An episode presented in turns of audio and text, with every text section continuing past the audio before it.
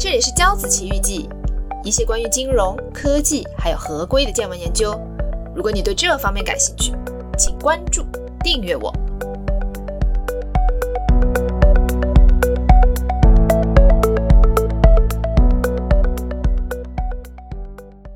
嘿，大家好呀，我是令。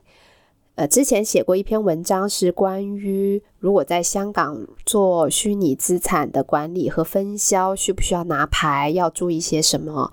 啊，那今天想呃聊一下，是关于如果你想在香港做虚拟资产的啊管理运营，也就是我们俗称的虚拟货币交易所的话，啊，你需要注意一些什么事情？需不需要拿牌？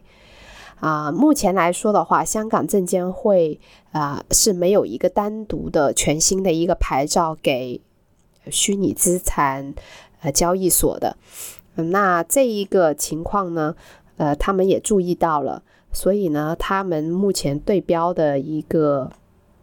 模式呢，也就是说，可能未来会是证券交易加自动化交易的两个牌照，呃，说不定都要拿。呃，但是目前还没有一个，呃，就是他们已经确定的一个模式，也就是说，啊，目前这些交易所只要你不做 STO，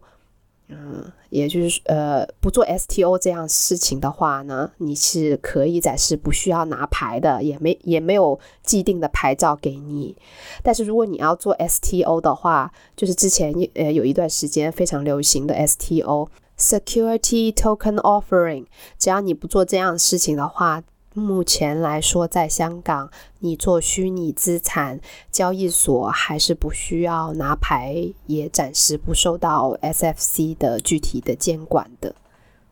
虽然是没有对标的牌照，但是啊，并不代表你完全不受到呃监管，因为为什么呢？嗯，SFC 下面有一个推出来的，一叫做沙盒 Sandbox，呃，这个 Sandbox 呢，在香港其实至少有两个，一个呢是 SFC 自己的，呃，另外一个呢是在金管局，也就是对于银行的，呃。如果你做又做科技，然后又做跟银行相关的业务，他们就会倾向于把你的呃整一个 business 放进这个 sandbox 里面进行观察，大概观察十二个月到二十四个月，啊，没有具体一个时间。然后观察完成之后呢，会告诉你能不能进入这一个。香港的这个金融市场能不能去做这个金融的服务？那同样的，SFC 的呢，他们呃的 Sandbox 主要对标的呢，就是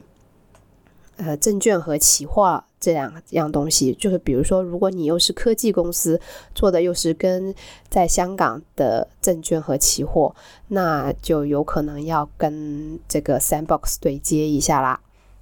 那据我所知呢，呃几家。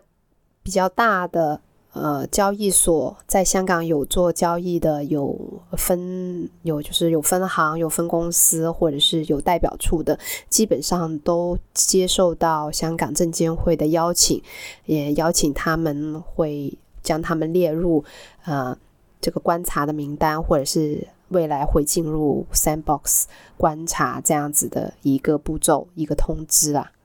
还有就是呢，也不是所有的交易平台都必须要加入 Sandbox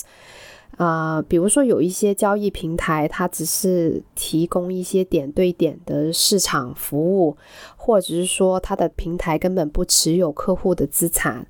啊，也不提供什么自动化的交易服务。那其实基本上这种平台呢，只是比如说只是提供一些信息啊，这样子啊。或者是提供一些场外的服务，呃，场外兑换的一些服务这样子，或 OTC 这样子的服务，那它也是不需要加入呃这个 sample。最后还要强调一点的，就是刚才也说过，就是如果这家交易所如果是做 STO 这样的业务的话，它就一定要拿牌，它是属于呃必须要拿牌的业务。好，今天短暂的分享就到这里啦。最近季节转变，大家一定要注意身体，保重身体哦。如果你听到了这里，谢谢你对节目的喜爱。骄子奇遇记的策划、内容制作以及运营，目前都是我一个人负责。如果你想了解金融科技以及合规方面，希望你能订阅这个频道。你的订阅是对我最大的支持。订阅我，我们